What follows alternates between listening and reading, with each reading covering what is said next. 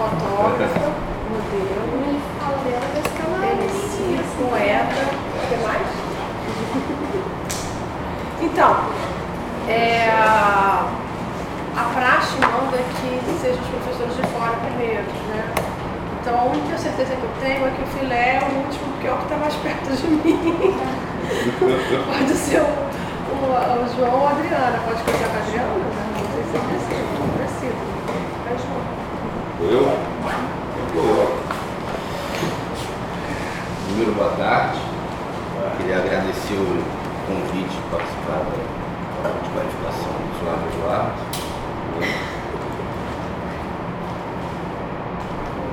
Ah, eu queria também ressaltar que eu fiquei muito impressionado em saber que o Cláudio Jorge participa dos relatos. Fiz uma, fiz uma homenagem. Cláudio Jorge é uma figura muito importante, uma figura que é dos textos que não bota o nome das pessoas, bota o Jorge, o Cláudio já apareceu aqui no, no texto. É, queria começar é, parabenizando, né, acho que o, o Dudu, acho que o texto é muito escrito com muito, com muito afeto, com muita emoção, acho que é um, um relato de um, um trabalho que, que, emociona ao ver ele, ele sendo produzido. Eu acho que a gente conversou um pouco ontem, eu e a Adriana estava juntos, né?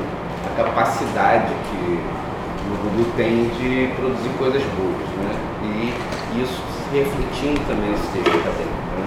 É um texto muito bem escrito, é, que dá vontade de você continuar lendo, esperando sempre mais coisas que venham, que, que venham nesse processo produção do texto. Então, acho que está é, tá, tá muito bem escrito, acho que está muito bom para a qualidade do texto de qualificação. Falado isso, eu queria começar agora com algumas coisas, né? Porque eu acho que o caminho você tem, teu grande objeto, que é o Rap Live, ele é o ponto forte né, do, da, da, tua escrita, isso, isso é, é, é, importante, muitas vezes a gente vê as fragilidades no momento da qualificação e a dificuldade daqui para frente. Parece que poucas dificuldades teremos aqui para até o final desse, projeto.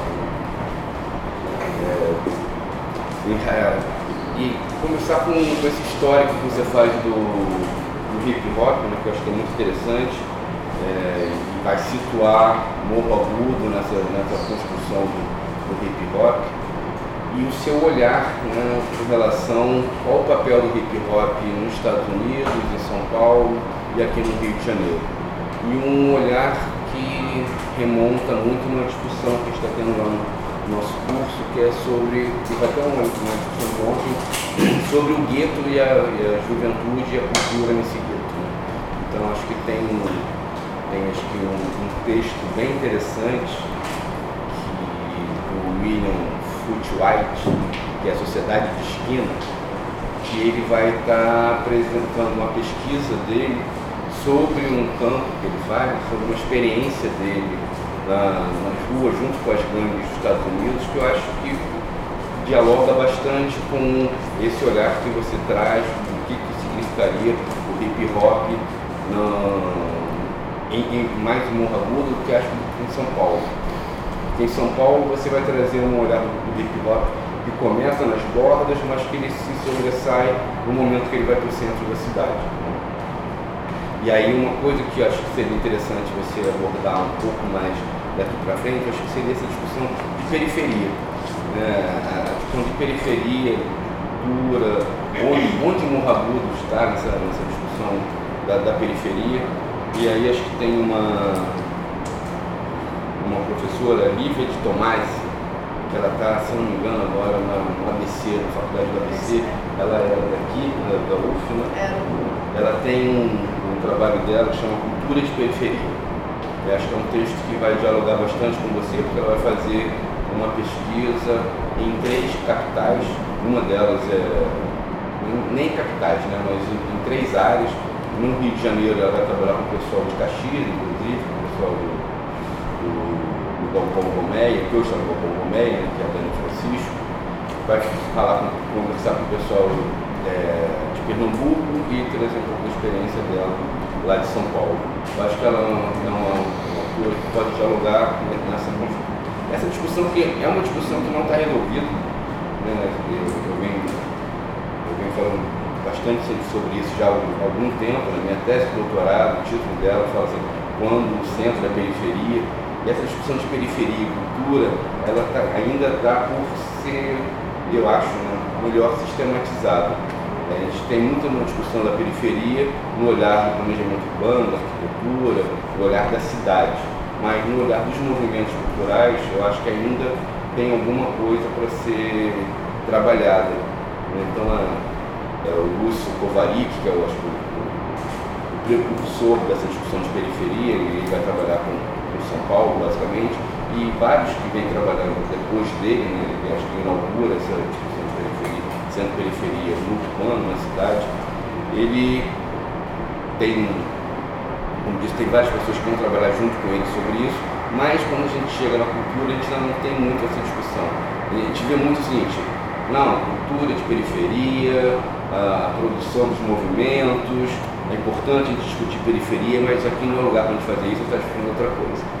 Então, acho que tem muita gente, mas acho que você tem que chegar em algum momento para dialogar com esses autores que estão, estão debatendo periferias, que seria interessante. Né?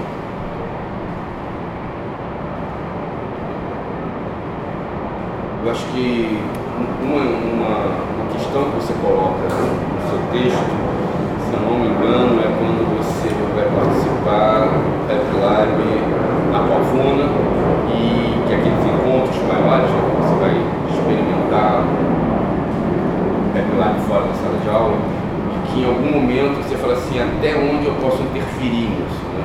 E aí isso é uma, uma, uma questão que a gente vive né? cotidiano de nossas pesquisas, né, é o que, que, a gente pode falar. Né? Nós, como pesquisadores, é, como a gente vai para o campo, para a gente ser aceito, é, é, foi mais ou menos acho que a mesma é, sensação que você teve. Né? Você promovendo uma oficina, que na verdade era o seu campo, e qual o seu papel né? É, militante, qual a sua implicação junto com o seu objeto, existe objeto, como é que se dá essa relação com os sujeitos. Eu acho que é uma discussão que a gente percebe bastante quem trabalha com estudos do cotidiano, principalmente, né? mas são, tem diversos autores que falam dessas, desses lugares, das sobre as implicações, das implicações, da escola é, institucional francesa fala bastante sobre isso, né? o Lacal fala sobre isso. É, tem uma pesquisadora do IFRJ que fez um pós-doc aqui na, na no Museu Nacional, que ela tem um texto pós é, tese dela de doutorado, falando dessa relação dela no campo, ela fez um campo em Acari e outro em Santa Marta. E ela tem um texto, um texto pequeno, mas que eu acho que é, é, que é interessante, é Pamela Passos, e o texto é Pesquisador ou Militante, análise de uma pesquisa sobre implicações. Depois eu te mando isso por escrito, né? sai numa uma revista minimal, me. eu escrevi aqui no, no, no Botegal Palestino. Mas acho que é, é essa, essa sensação, né? E essa sensação de quem está produzindo, que, que, tem o Rap Lab como um local de, produção de conhecimento e não mais como um método, como você começa apresentando o seu projeto né, de, de, mestrado, você tinha um, você fala sobre isso, né, você tinha pensado como um método e começa a perceber que isso é uma produção. E essas implicações são, se dão, ainda mais quando você vai trabalhar com a espiga. É, e outra coisa, né, trabalhar espiga que não é simples, você faz uma apropriação muito boa da espiga no seu texto, você articula muito bem a espiga aqui com, com estudos cotidianos e com o teu, com teu campo. Isso não é trivial, isso é um, um exercício que muita gente prefere sair do outro lado, você discutir bem. Mas é isso, como que a gente é aceito nesse campo, como é que a gente participa nesse campo e, como você aprendeu que a sua voz é mais uma nesse campo, não é, não é a voz né, na hierarquia de vozes, você só consegue, ser, você percebeu que você é aceito pelo grupo na verdade, quando você é mais uma voz. Isso aí é um, é um desafio para quem vive na pesquisa o tempo inteiro. Né? Como é que a gente consegue chegar perto do que a gente está querendo discutir, participar daquele cotidiano, ver o dia a dia e, na verdade, ver o processo, muito mais do que o produto da, da pesquisa. E esse processo é um processo que ele é muito incerto, quando você coloca o termo. A gente não sabe onde vai chegar lá, mas como a gente chega lá, esse processo de chegar no seu campo, acho que é, é importante, acho que foi um grande avanço que você teve.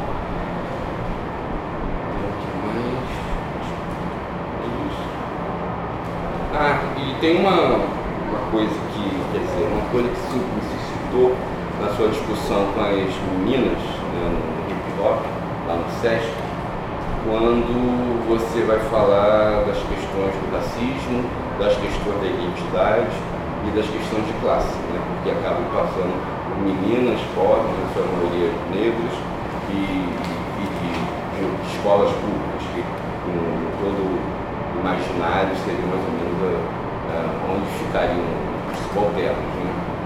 E, o, uma coisa que eu parei para pensar, você trabalha muito com o Paulo Freire na discussão da educação democrática.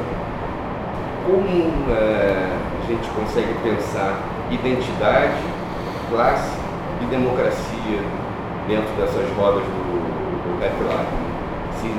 porque acho que uma, uma grande crise que a gente vive hoje é uma, uma chamada crise da democracia liberal.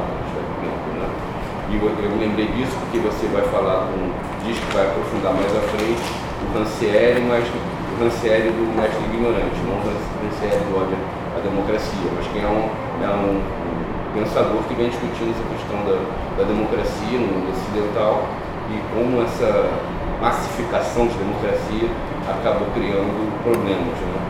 E aí acho é um verdade quase que uma provocação, né? como é que a gente trabalha com educação democrática e com tantas identidades, né? com tantos, tantas questões identitárias, nós dizendo, e tendo a classe o, como pano fundo. Né?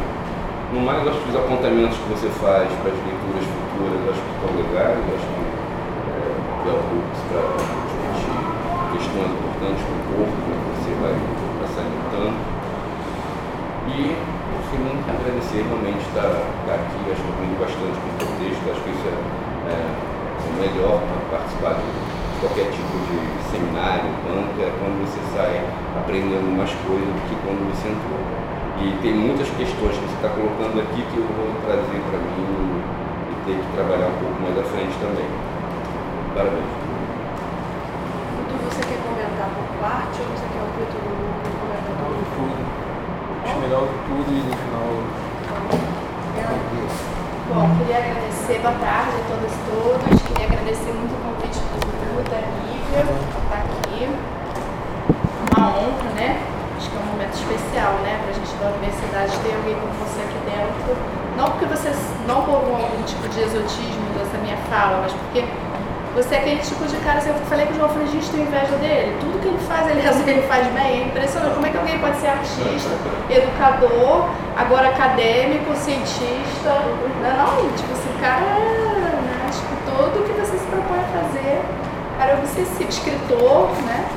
E, gente, é impressionante, assim. Então, é, acho que é um momento feliz, assim, quando a universidade consegue se abrir para alguém que é multitalento, né? Porque isso é necessário para ser cientista, isso é necessário para ser educador, isso é necessário para pensar em educação. Acho que quando você fala, ah, o pessoal acha que a Rap Lab é a solução, para mim é, né? Não o Rap Lab em si, mas o espírito que o inspira, né? Então acho que é, é muito importante esse momento aqui agora do seu exame de qualificação para muitas coisas. É, eu vou fazer alguns comentários. Bom, primeiro, de modo mais geral, exatamente isso que o João falou, você escreve muito bem. Acho que é um trabalho que está totalmente encaminhado.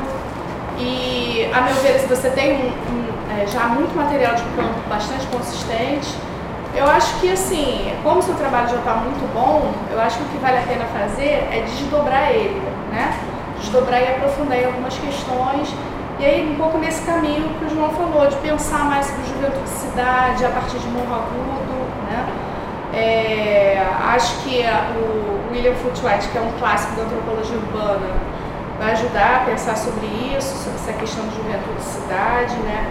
A gente também trabalhou lá no nosso curso de Culturas e Juventudes com um trabalho muito legal de uma mulher chamada Norma Mendonça, que fala das home girls, que são meninas, adolescentes, que participam de gangues nos anos 90 nos, nos Estados Unidos, né? São é, descendentes de mexicanos, de latinos em geral, mas sobretudo mexicanas, e como elas pensam a questão da, da criação estética, da criação cultural, da relação com a cidade, né?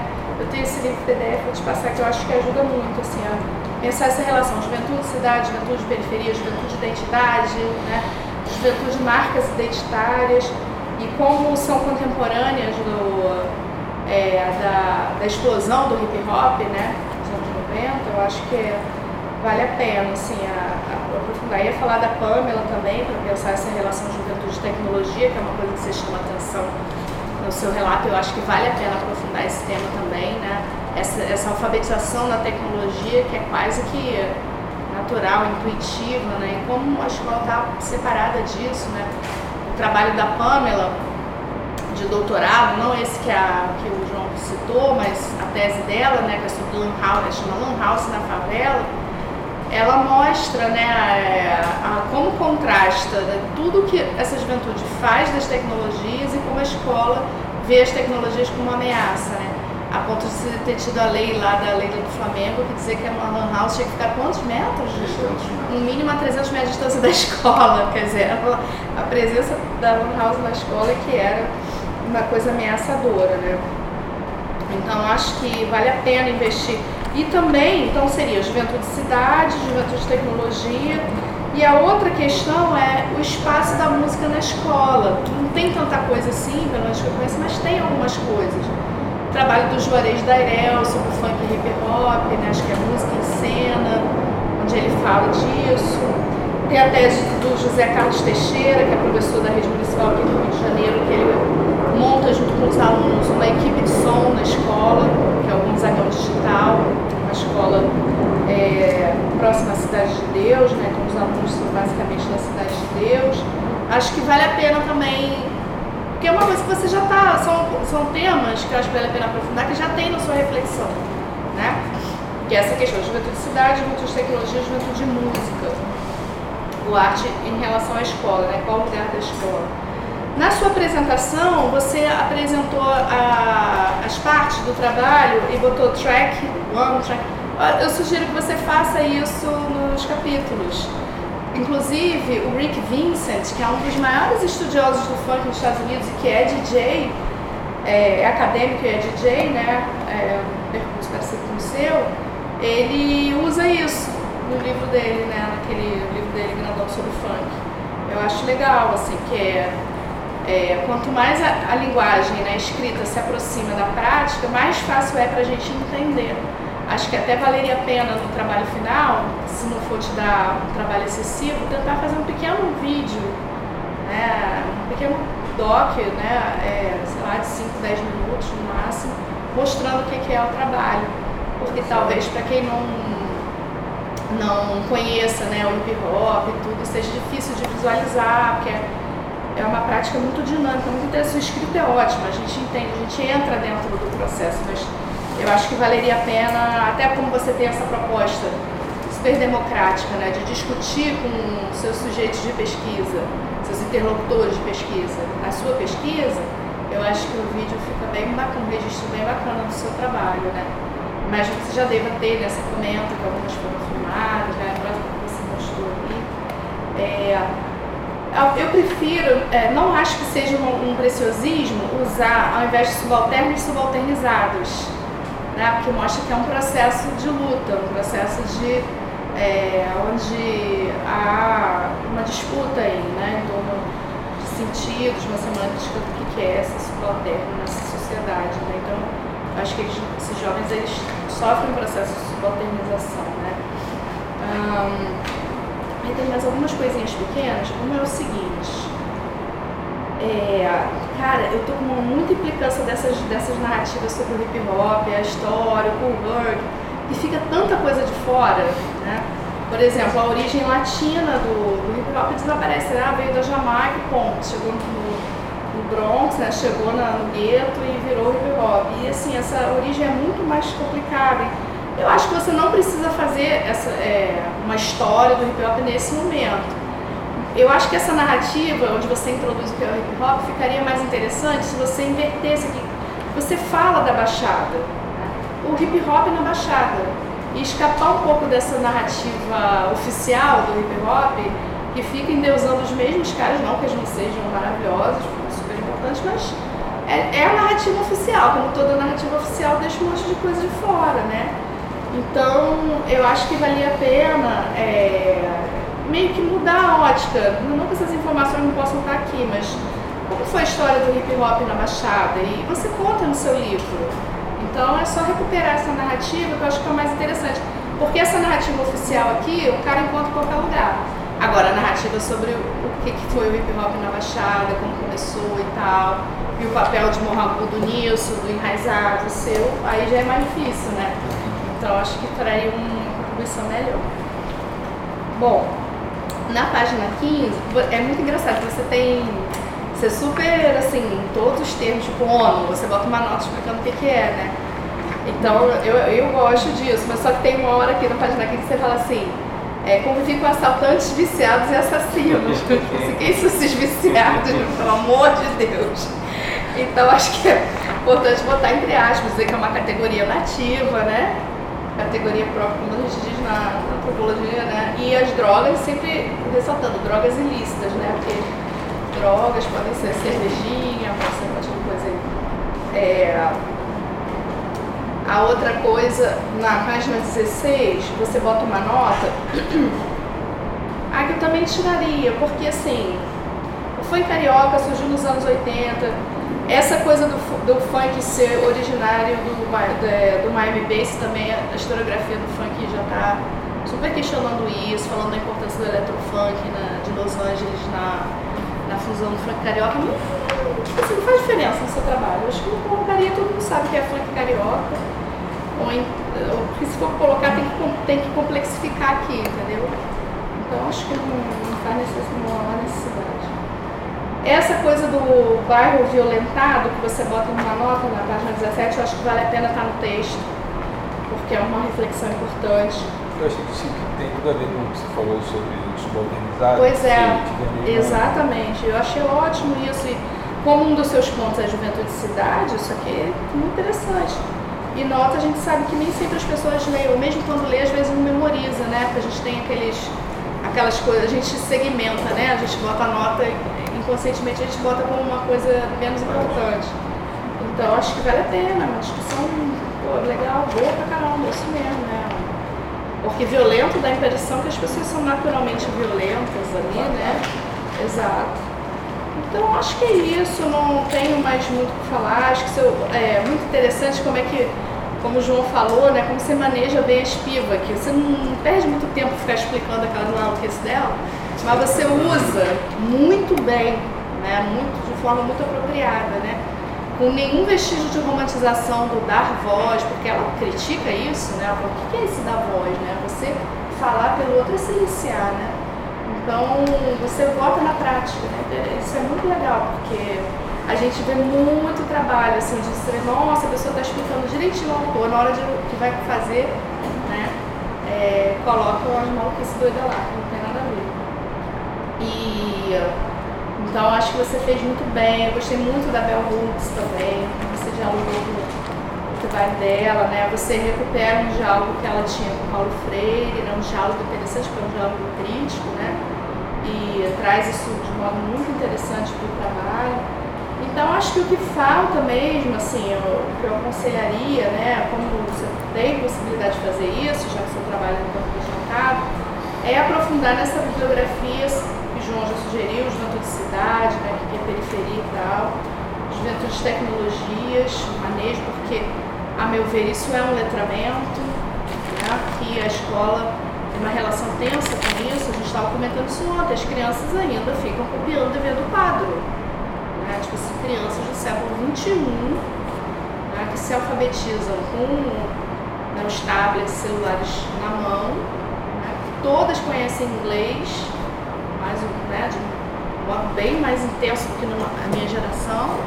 E uh, um pouquinho, sabe, fica sentado numa, numa, sala de aula copiando no quadro, isso é um negócio tão, né, tipo, pensando o que isso significa, né? Assim.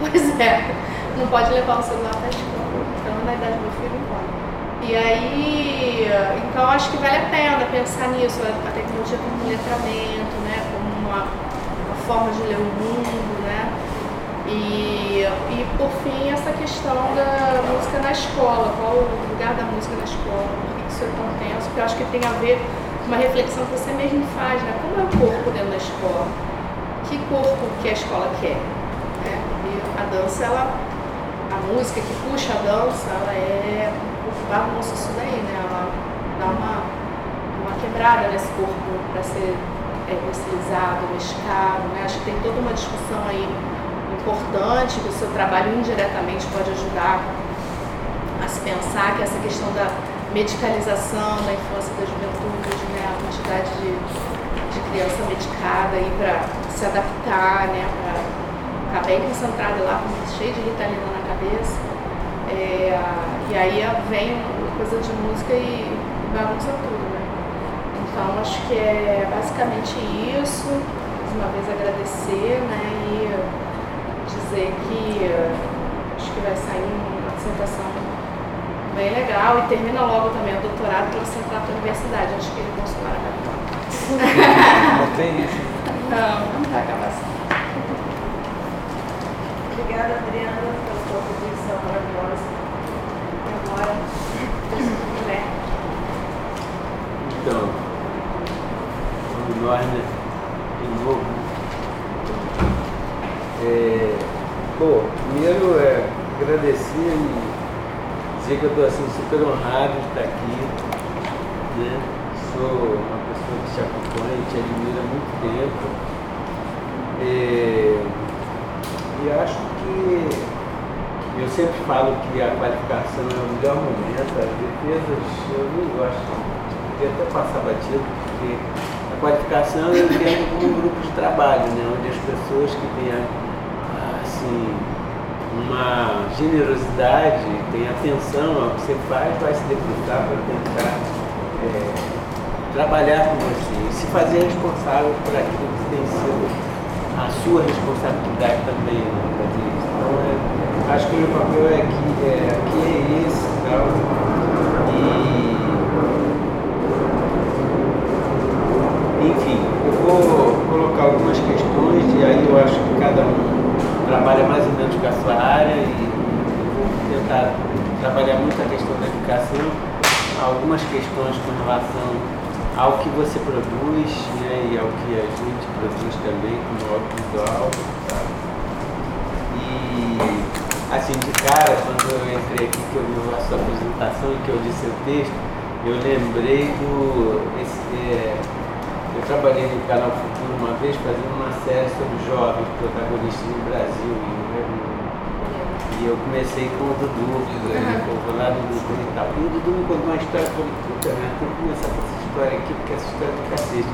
Eu, quando abriu a dissertação dele, falei, pô, tô lá atrás da história, ele levou. Que era das cartas, que é uma invenção maravilhosa. Né? Do início de Enraizados, né? Porra. Ele conta no livro, é muito legal. Pois é, o livro eu sei, mas eu tô querendo é, esse aqui para compartilhar Sim. com os outros. Tem que agora é outro grupo, entendeu? Que é o blefe, né? É, então eu falei, pô, cara, é, mas isso foi assim um parênteses, né? Pra... E aí assim, Dudu, eu, eu vou começar assim, falando de uma, uma forma de pensar o meu trabalho, de pensar o trabalho dos outros, que é muito vício da minha, digamos, meia profissão, né, entre academia e o restante, que é o de documentarista, de trabalhar com audiovisual que assim, a gente sempre está procurando um dispositivo, um modelo, uma metáfora para falar alguma coisa do que a gente está fazendo. Então assim, eu, eu como eu já se falou até agora, eu acho que tem uma escrita muito legal, a gente lê assim, se distraindo, ela é muito fluida, ela tem uma relação boa com os autores. Agora eu acho assim, também do ponto de aí vou falar de uma nessa linguagem, do ponto de vista de uma estrutura dramática, é dele, eu acho que narrativas que elas podem ser condensadas pelos acontecimentos, né? Pela, por aquilo que vai dar o mote para você falar as coisas. Porque às vezes a minha impressão que fica, e eu achei muito legal, uma coisa que eu, outro parênteses assim, uma coisa que eu observei assim, foi pô, que inveja da Nívia. Às vezes tem alunos da iniciação científica que vão para o mestrado, estudando cotidiano comigo direto, e os caras chegam no mestrado e falam, pô, tudo a escola, o ser humano, o negro, fala, pô. Aí viu o Dudu vem de outro campo, chega aqui, eu falei, pô, parece que ele fica super à vontade cotidiano e lidando tão bem com uma série de questões. Então, assim, é, eu acho que em alguns momentos do seu texto você corre um risco assim, é um risco que o setor fala muito, que é a diferença entre o relato e a descrição. A descrição é aquele que tenta se é, tenta repetir a realidade, rebater a realidade, né? como a foto representativa. A descrição ela anseia por uma coisa que não vai conseguir nunca. E, é, enfim, muita gente tem percebido isso. O relato é diferente, o relato é aquilo que vai é, mostrando não só o que você queria mostrar, mas as peripécias que você vai fazendo com a linguagem e na hora de mostrar, ele também já vai dando a própria teoria do que ele faz. Você fala muito bem disso, da diferença do relato e da descrição. Então tem alguns momentos como você fica, acho que meio ansioso, e isso é, não é nenhuma coisa. As pessoas ficam assim, a gente fica assim também. A gente quer dar conta da experiência toda, então tenta contar tudo. Então é como se a gente fizesse um copião né, com o material bruto todo. Aí você fala assim, não, o que, que desse material bruto é o que tem a atenção dramática suficiente para sustentar as várias possibilidades de eu falar das questões que me afligem, das questões que foram colocadas aqui e de outras. Então é uma. Eu sei que a gente grava e depois vocês vão escolher o que é e também pode esquecer sem nem por é, Então assim, eu acho, nessa perspectiva de pensar um modelo, um dispositivo, uma metáfora, sei lá, eu pensei é, que nós temos, tem uma possibilidade de metáfora que eu queria te sugerir, e outra é alguma coisa que, você, que eu acho que você podia incorporar no trabalho. A metáfora, eu acho assim, ó, toda conversa, e o Rap é muito isso, é um, é, é um é um processo comunicativo, dizer, onde as pessoas estão conversando.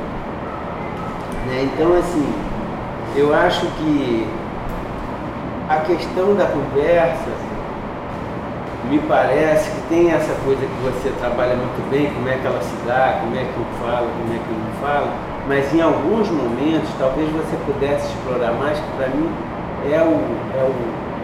acaba sendo o mistério da conversa, é como as pessoas negociam para chegar em determinado ponto.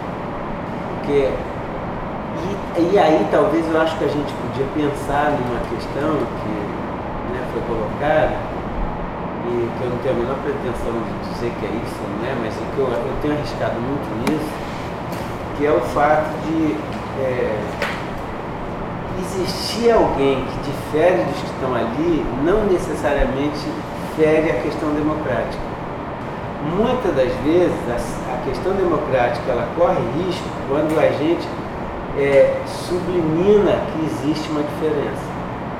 Quando a gente tem a expectativa de que somos todos iguais. Não é verdade. Pelo menos eu acho, nas minhas experiências, não tem sido verdade assim. Aliás, você fala do Coutinho, o Coutinho fala uma, falava uma coisa muito interessante quando a gente fazia alguma coisa, ele dizia assim, a primeira coisa que a gente tem que deixar claro é a nossa diferença. Talvez, se a gente colocar que as diferenças estão estabelecidas, a gente pode gozar, quem sabe, de uma democracia utópica e, e, e efêmera. porque está tudo estabelecido, o papel de cada um. O que acho que é a grande questão é quando a diferença parte para a autoridade e para o autoritarismo. Aí é que é o problema do, do tom, né? Que, é, eu acho que é um pouco isso que a gente sempre tem cuidado. Eu sei que isso não é o problema para você. Então, assim, as duas questões é pensar a, essa, o Rap Lab como um processo comunicativo que você o tempo todo está disponibilizando para os grupos, isso por um lado para pensar a conversa, pensar todos esses desdobramentos que a gente está falando aqui. E tem uma outra sugestão, que também é uma opção, você eu acho que assim o rap, a, o rap lab, a, a, questão do rap nas escolas, ela traz uma questão que para mim, particularmente, é uma questão impensável, é, difícil de ficar de fora, que é a questão racial. É como a gente ainda tenta hoje pensar o Brasil sem pensar o colonialismo, sem pensar o que, que a gente trouxe da, da colônia e está aí como as grandes dificuldades da gente entender o que, é identidade, o que, é classe, o que, é essa o Gessé de Souza, inclusive, fala muito bem disso. Agora tem uma, uma autora argentina também, que lá eles estão começando a discutir para onde foram os negros. Então, a primeira coisa que ela coloca é impossível discutir a identidade argentina se a gente não discutir a colônia, se a gente não discutir a questão racial. Que a gente criou essa nossa auto-identidade branca, italiana, né? Então, assim, eu acho que a questão racial é um ponto fundamental porque dançar na escola, fazer música na escola, não é igual a você, a você ter um rap ou um funk. Pode ter as musiquinhas da Xuxa, pode brincar com musiquinha de festa São João, pode brincar com qualquer musiquinha. Agora chegou o rap e vem esse malandro morragudo. Aí é que você começa a saber que quem mora lá sabe o quanto é grave, como diria o Roberto Lara, como é que um morragudo é grave. Aí é que o bicho pega. E o bicho pega porque isso traz, traz rastros isso lembra quem é a população que está aí, né? quem é a população que sustenta essa produção cultural. Então, acho que a, se a gente pensar, e você fala isso, eu não dei conta agora, vou dar conta, então eu já estou te sugerindo, quando você fala de do Rap Lab, eu acho que a questão racial tem que estar como uma questão que atravessa essas discussões, porque elas não são assim porque são. Não é um detalhe, nem é um e aí você citou um autor, eu não sei se como é que vocês têm de tempo, porque o mestrado é, é uma covardia, né? O cara depois tem que escrever pra caramba. Então a gente fala, mas sabe, vai entender perfeitamente se dá tempo, se não dá tempo. É, tem um, um, cara que você citou, que é o Paul Gilroy, que fala do Atlântico Negro, e, né, muita gente usou como separação da África, ele usa para ligação, mas também o mar de, de lágrimas. Né? Então, o Conjoai tem um conceito que eu acho genial, que até usei muito esse conceito, que é o conceito de circuito comunicativo.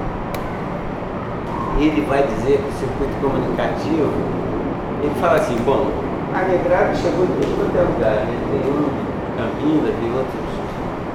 Tem gente de tudo quanto é lado, porque essa era a estratégia no que gente da mesmo, mesmo lugar amontoado junto para chegar aqui né, e começar a urdir outras coisas.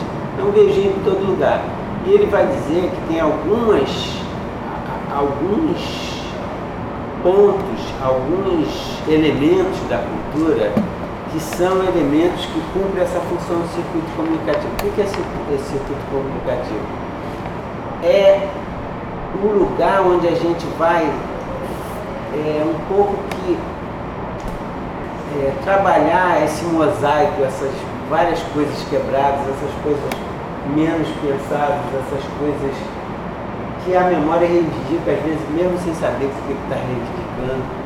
Essas coisas que meio que estão dispersas e é um lugar para até atualizar ou sincronizar determinados elementos que às vezes não estão sincrônicos, porque um é de uma coisa, outro é de outra a gente pode ter como exemplo, eu usei isso no samba como exemplo disso. Se a gente não quiser pensar na cultura negra, quiser pensar nos nordestinos, eu penso o campo de São Cristóvão como isso. Eu sou nordestino, eu sei que é quando meu pai ia para a Folha de São Cristóvão, ele voltava para o sertão da Bahia. Pô, o cara encontrava gente que ninguém sabia quem era, ele não sabia quem era, mas eles começavam. Eles não começavam uma conversa, eles continuavam uma conversa. Como se, não, como se é, nunca se conhecessem sempre. Que, né? Então, assim, eu acho que o hip hop, ele fala, o Joy fala disso em relação ao jazz, fala isso em relação à música negra. É, o candomblé cumpre essa função de ser esse espaço onde as pessoas. Você imagina se não tem esse circuito comunicativo e a cada um por si, os indivíduos soltos no mundo tomando porrada? Gente, era a desgraça, o suicídio, sei lá, não pode prever, mas é, são esses circuitos que possibilitaram, inclusive, diálogos interculturas.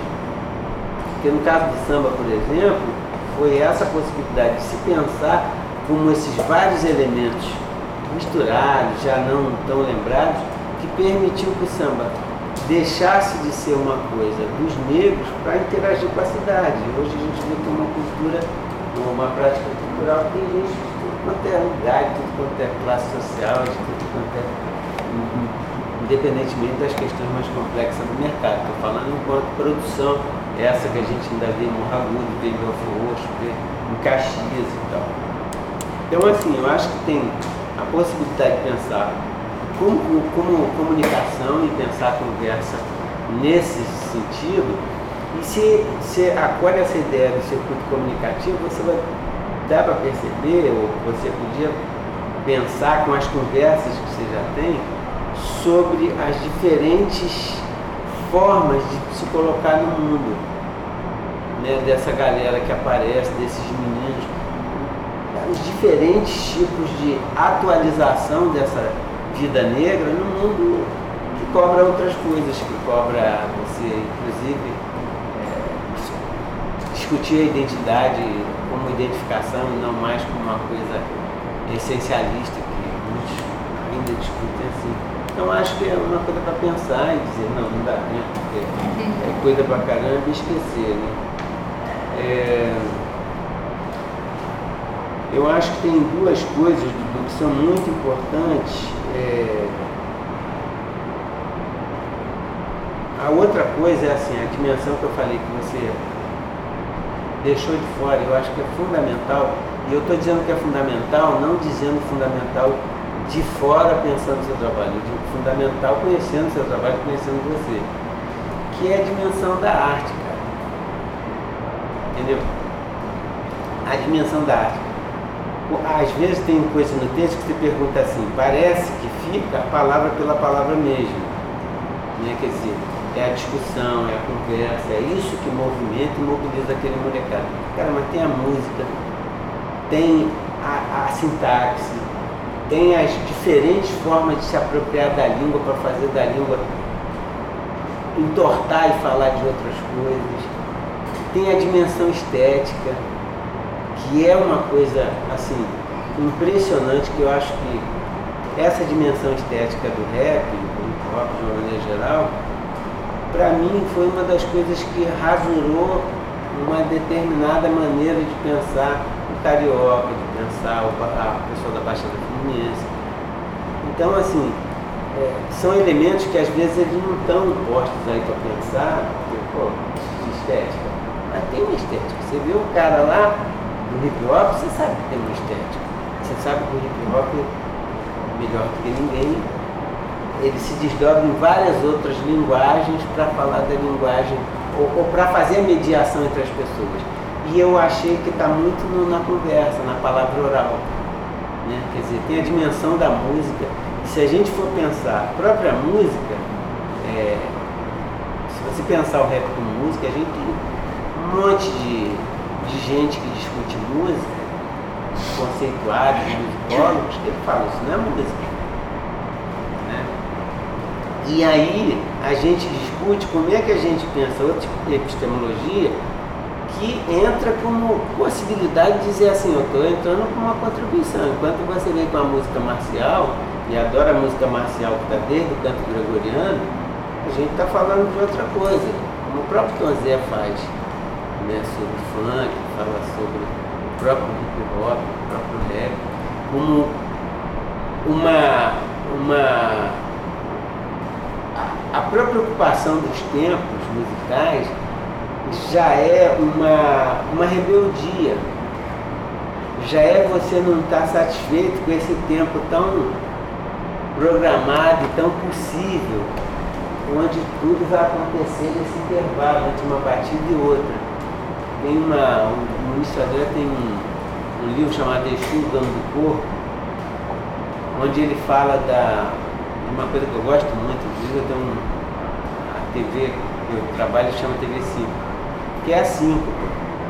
A síncopa que está na música negra, tem outros tipos de música, mas fundamentalmente a música negra tem a síncopa como a sua questão pulsante mais forte.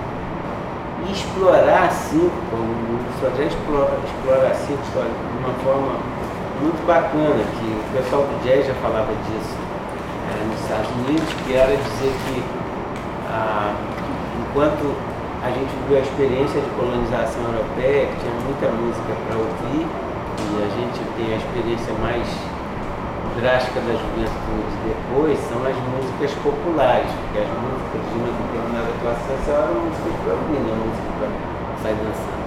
E, e quando os negros começam a produzir música, as músicas nunca são músicas de ouvir, são músicas de trabalho, são músicas é, para alguma cerimônia, para algum acontecimento. E a síncopa que os, é, os músicos, alguém os músicos falam que é o tempo fraco que repercute no tempo seguinte, é, é, é, é aquilo que convoca o corpo.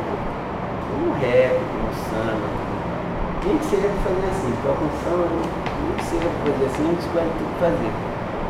Então pensar nessa síncopa, que também está no rap, como esse tempo, que é sempre o tempo que repercute na vida das pessoas, é sempre o tempo onde você escuta a batida, escuta, a escuta escutou a batida. Se tem qualquer grupo que é dessa rapaziada, não tem outro jeito a não ser dançar. Não tem ninguém que diga assim, dá um concerto para ficar aqui ouvindo.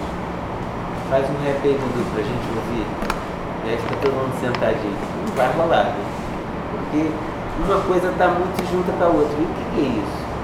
É do mesmo modo que sugestão dele foi genial de falar de Morragudo, de falar da Baixada, de falar. Eu acho que também a gente começar a dizer o que, que tem essa música que não é só música. Porque quando você diz música é uma generalidade. E isso pro cotidiano é a morte. Não, essa música especificamente, ela tem algumas questões que eu acho que essa arte que permeia as relações no Rap Lab, ela tem várias dimensões. Tem a dimensão da música, do compasso, tem a dimensão do uso do verbal. E aí o verbal não pode ser usado é, uma forma assim como se usa naturalmente. Você tem os malabarismos verbais que você precisa fazer quando você sabe que tem que encaixar uma palavra dentro do compasso. Então tem isso tudo, cara, que faz parte de um tipo de inteligência que a gente fazia. Isso não é inteligência. Como, por exemplo, só há pouco tempo a gente intelectuais né, que falavam do Garrincha reconhecem no Garrincha que ele tem uma inteligência nas pernas, é outro tipo de inteligência. Né? Quer dizer, é uma inteligência a mais, que talvez outras pessoas não tenham. Então, essa dimensão de como é que a gente lida com essas coisas da arte, eu, eu acho que valia a pena trazer, porque eu, eu conheço o trabalho. Né? Talvez eu não estivesse aqui falando disso. É, se eu não te conhecesse, eu diria, ah, tá legal, tá bacana, então. Beleza. A outra coisa, Dudu, bom, essas são. Eu acho que. É, tem três coisas que eu acho que você precisa fazer assim, conceituar melhor, tanto para você quanto para quem lê, para a gente saber de que, que a gente está falando. Se quando eu leio o que você está escrevendo, eu estou entendendo o que você está falando. Primeiro, a experiência e vivência. Eu acho que experiência e vivências são dois conceitos assim, importantíssimos que você faz. E parece que quando você usa, eu nunca sei se você está usando no senso comum ou se você está usando baseado em alguma coisa, sei lá, no Benjamin, no La Roça, não sei. Isso é importante porque não é importante porque você precisa dizer que tem um autor que disse isso. Não, é porque eu acho que isso vai te mobilizar para pensar coisas que tem no seu trabalho e que ainda estão inexploradas. É na possibilidade de você arranjar um esmeril para dar mais polimento ainda, para dar uma guaribada melhor. Então, é nesse sentido, muito mais do que no sentido de dizer assim, ah, você polir isso aqui, vou botar aqui um autor para fazer uma chapa branca. Não é nada disso não. É que talvez eu acho que isso é, vai ajudar você a pensar outras coisas que você para dar um brilho na sua, mais brilho ainda na sua coisa. A outra coisa é conhecimento.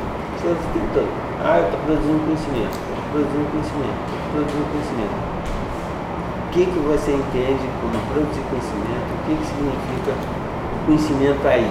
Aí, nesse aspecto, é que eu estou falando, quando eu falei da arte, que a gente vai dizer assim, conhecimento é, é aquilo que muita gente entende como informação, o conhecimento é alguma coisa do qual eu incorporo e a partir daí se modifica a minha possibilidade de estar vivo. E que tipo de conhecimento? Por exemplo, esse malabarismo verbal de articular e de ajustar a minha, a minha dicção para aqui. O beatbox, por exemplo, né? é um conhecimento. Então, é explorar, se, se é o caso, se vocês essas várias possibilidades de pensar o conhecimento como alguma coisa que vai sempre ampliando o que você tem para dizer. A impressão, assim, que às vezes você já fez um trabalho belíssimo, eu concordo totalmente com eles, que diria, a gente faz aqui dentro um pouco e a gente sabe que vai ser um trabalho muito legal. Aí eu já estou aqui enchendo o saco para dizer, pô, mas faz mais, cara, faz mais. Podia ser mais legal ainda se a gente é, potencializa uma coisa. A outra coisa você usa na página 9 uma coisa assim, diferente. Eu até poderia achar aqui, mas eu vou mandar as minhas anotações, que são 500 o diferente, você fala no, no diferente, no esse termo diferente. É, eu acho que você podia pensar que, que você está chamando diferente assim tão isoladamente, porque diferente será diferente como uma referência. É, o diferente em si mesmo é aquilo que nos inventa. O negro é diferente diferente, não precisa relação, ele já é diferente em si mesmo. E não é verdade, só existe diferença se tiver uma referência. Eu sou diferente dela, eu sou diferente dela, mas dizer que eu sou diferente, eu não aceito. Não topo que existe uma diferença. Não existe. Existe sempre em relação. É, Para fechar,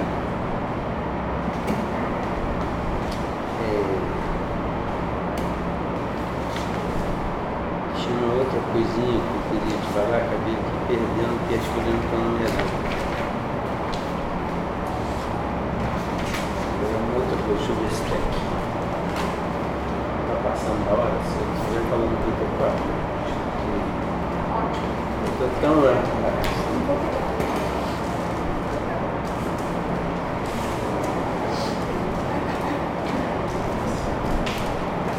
Ah, lembrei você usa um, uma, uma ideia de amplificação do, dos, das vozes, né? naquela discussão de falar pelo outro, dar voz e tal. E você usa a ideia de amplificação, não lembro se é da Espiva aqui, não lembro se é ela que reivindica essa história. Eu acho que a amplificação que você pode fazer, que aliás é uma coisa que o tempo todo você isso também aconteceu muito, acontece muito comigo quando eu estou envolvido numa questão é, que eu faço, que eu vivo, eu vou escrever sobre aquilo, a gente sempre fica nessa coisa, qual é o meu papel?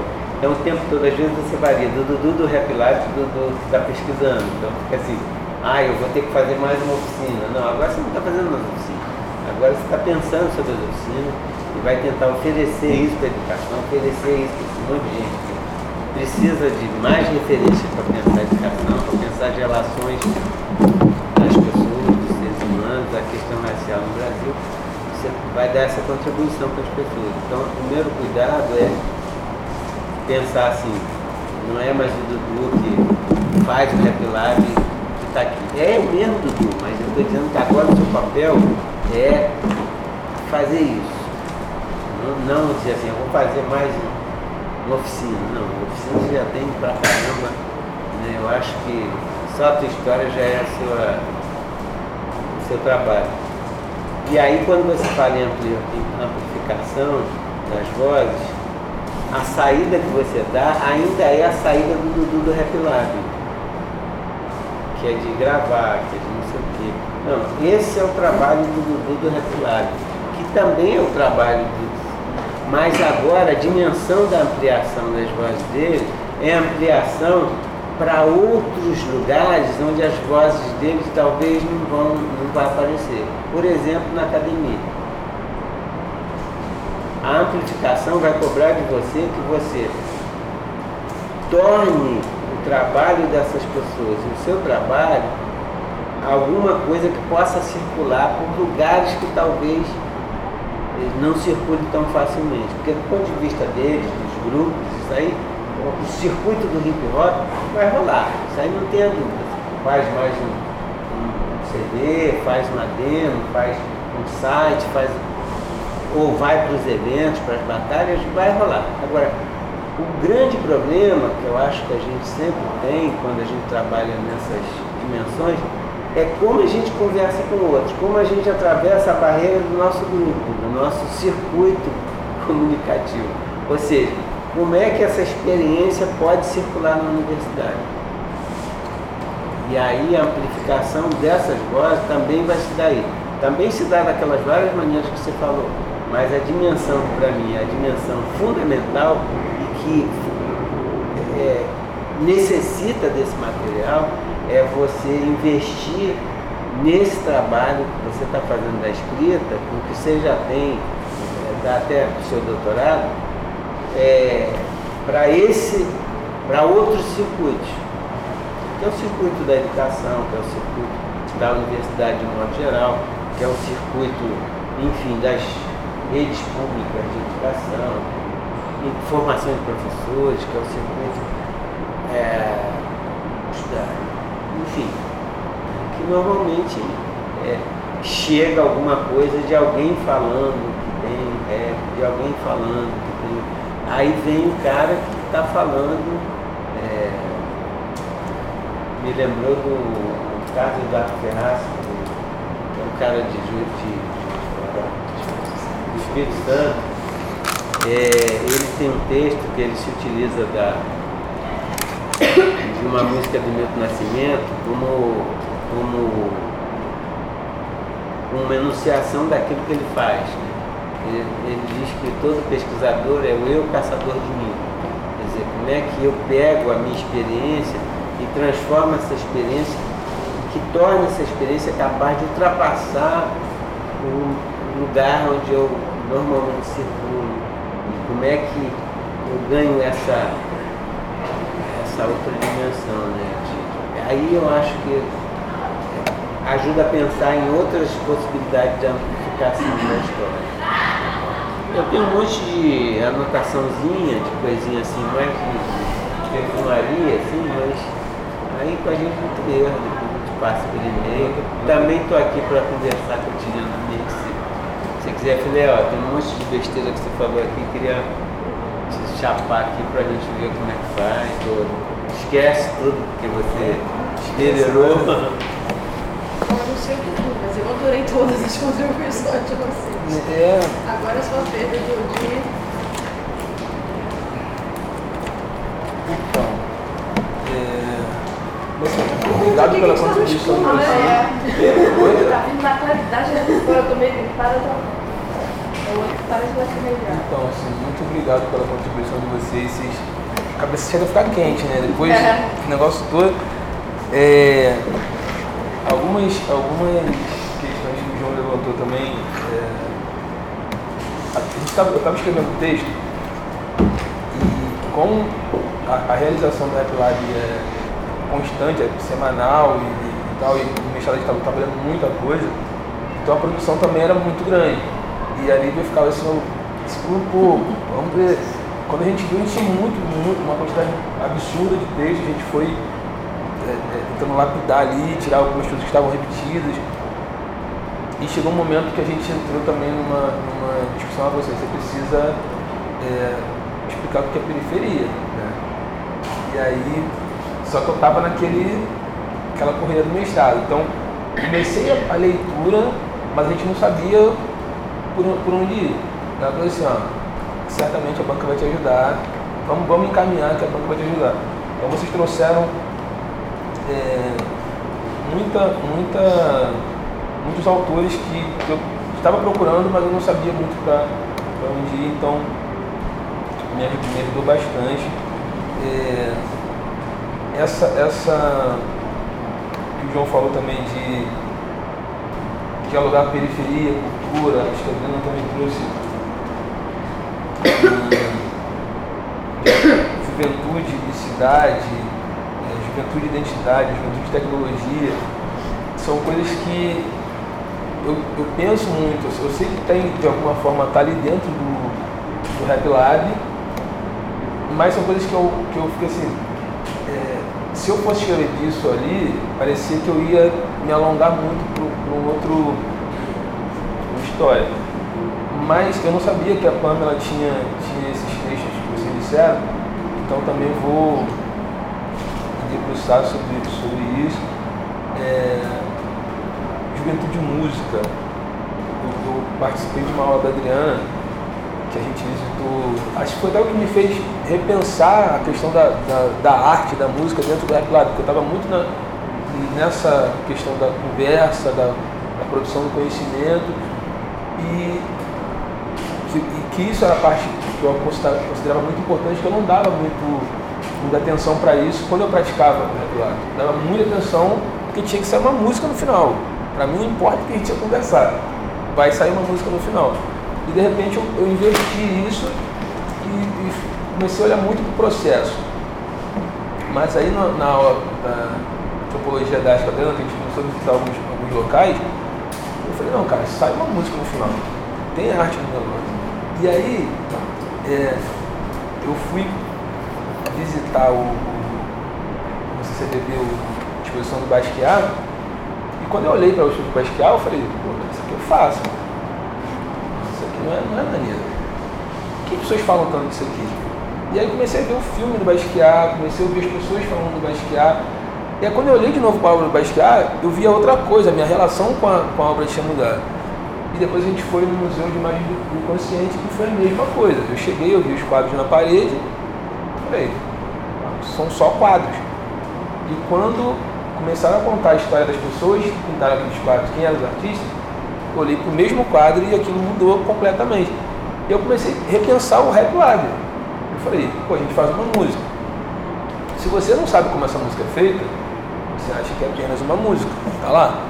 Quando você começa a perceber o processo, como isso tudo foi feito, quem fez aquela música, quantas mãos, quantas cabeças pensaram naquela música, você ouve a música de novo, você ouve de uma forma totalmente é, diferenciada.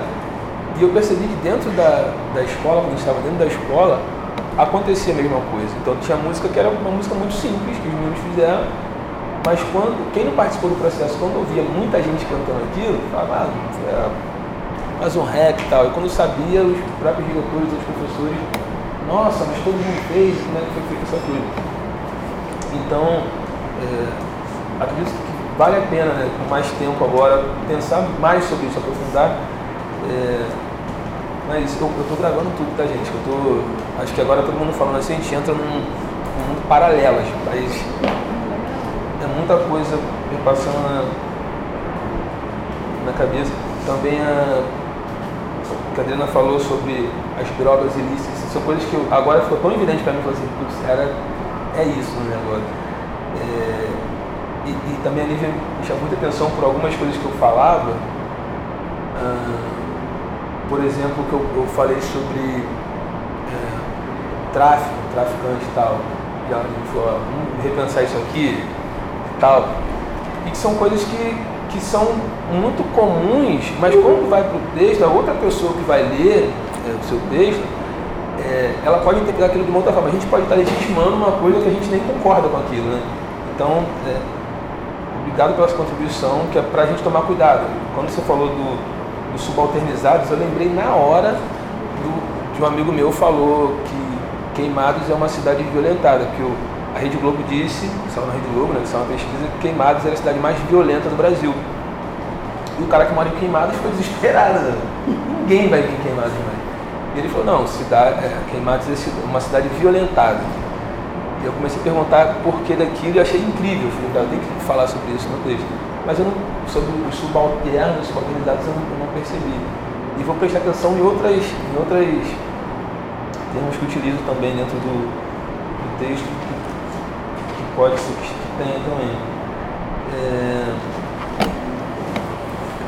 Filé trouxe umas questões sobre relato e descrição é, que eu também não tinha muito pensado isso, né, que, que a descrição é tentar trazer a realidade, você falou da fotografia, vou pensar mais sobre a democracia. Também a Nívia, a gente falou muito sobre isso, inclusive com o Rancière, que tem é, um livro que a gente começou a ler na, na aula de epistemologia, e a sempre falou isso assim, democracia é disputa, não é que todo mundo chega no reclame todo mundo tem o mesmo pensamento e tal, não, vai ter disputa, e, e nessa disputa, né, é, quase que a maioria decide, né, essa, dessa disputa que sai é, é o processo democrático. É, e eu consigo ver o Rap Lab dessa forma, consigo ver esse processo de composição dessa forma, mas eu não consegui, na verdade, é, escrever sobre isso. Né? É, e, e eu acho interessante você trazer isso, porque também foi uma discussão que a gente teve e muita coisa que a gente apontou falou, a gente precisa fazer isso. E na corrida não dava tempo de fazer, vocês apontaram tudo. Então, quanto que, é, que a apresentação é importante. E, e quando o Felipe traz o, a questão do circuito. Com, ah, outra coisa, sobre a história do hip hop. Primeiro que eu comecei a escrever, hip hop tem 40 anos, 40 e poucos anos. Eu tenho 40. Então eu comecei um negócio, está todo vivo comecei a escrever. Ah, aí eu pergunto, mas quem precisa? Não sei, cara. O cara liga pro cara, o cara fala. Não, você tem que ter um referencial. E eu comecei a procurar algumas coisas. E, e eu falei, Nível, são várias histórias do Nossa, tem. São várias histórias. Então, o que, o que a gente colocou aqui era meio que o, aquilo que todo mundo meio que concorda no negócio. Né? Porque se eu for puxar por um lado, tem coisas que são antagônicas assim, no, no. E concordo que, e, e para falar sobre a Baixada, é, eu, eu acho que a gente traria uma coisa muito nova assim, na Baixada. E até, é, também que você fala assim, né, amplificaria a voz de uma galera tem, vou falar agora tem a ver com o que você falou sobre esse circuito comunicativo, porque tem uma, uma um grupo muito grande dentro do hip hop da Baixada que ele fica sempre à sombra de um, de um hip hop mais famoso. Né? O pessoal que contribuiu muito para o hip hop ser o que é hoje, mas fica à sombra de um, de um, outro grupo que sempre é. Como Dida, né? Como Dida fica à sombra da cidade negra. Isso, é, é justamente isso. E o que aconteceu nesse circuito comunicativo, quando você falou, me veio uma coisa na cabeça. Teve um evento no Agudo, que ontem, quando foi, Samuel? domingo, que era um evento de, de música preta, cara, assim, música eletrônica preta. Então a galera dos charmes mais antigos do charme, Corello foi lá, negócio. e, o, e o cara mais novinho, sim, tocando, o cara que era DJ Léo, que era o mais novinho do enraizado da escola de hip hop. E o incrível é como várias gerações que não se viam há muito tempo, gente que nunca se conheceu, e, e- e a conversa ali parece que não, não iniciou, a conversa estava continuando naquele, naquele momento. É, a mesma coisa eu percebi quando teve uma roda de samba no Enraizados que a gente não, não- A gente é rap, a gente não faz roda de samba lá. Então, para ajudar uma galera até da rural, a gente estava fazendo uma roda de samba. E veio uma série de pessoas ali que parecia que já se conheciam, mas que nunca tinham se visto e, e conversavam coisas, um complementava a, conversa do outro. Em algum momento também, eu acredito que, que o Rap Lab possa ser também fazer parte desse circuito comunicativo, porque a gente estava, fez um, acho que foi um dos únicos Rap Lab que todos que participaram eles não se conheciam, se inscreveram e foram lá participar e antes da apresentação, antes de, de trocar ideia, de fazer a música, era todo mundo muito no seu canto. Na hora do tema, na hora de compor a música e tal, cada um disputando sua narrativa, sua ideia, seu ponto de vista ali a ferro e fogo. E, e no final saiu a música, mas certamente que a música não saiu tudo aquilo que eu queria que saísse, que o outro queria que saísse, mas foi resultado desse processo democrático. Mas é engraçado que no fim disso, é, a troca de ideias sobre uma série de coisas que não, que não tinha mais a ver com a música, mas sobre a áurea que ficou naquele encontro ali, as pessoas conversavam como se já tivessem se conhecido, se conhecessem há muito tempo. E, como se fala também de gatilho, acho que foi que a partir disso que muitas coisas se desenrolaram. É, você fala também para pensar um pouco a dimensão da arte. Eu acho que é a, é volta agora, tipo, desdobramento, né? Eu fiz um. Eu fiz um caminho que eu nunca tinha percorrido dentro do Live e descobri uma série de coisas, e tem um monte de coisa ainda que eu, que eu quero pensar, que está ali. Mas eu, eu acho que eu preciso também, aí agora vou pedir da minha orientadora também, de refazer esse, esse repensar a arte também, né? Entende? De como que essa questão do, do racismo eu percebi também já no final, de que eu falava, pô, não vou, não vou chegar e vou falar, né? Já começar a bater na tecla do racismo.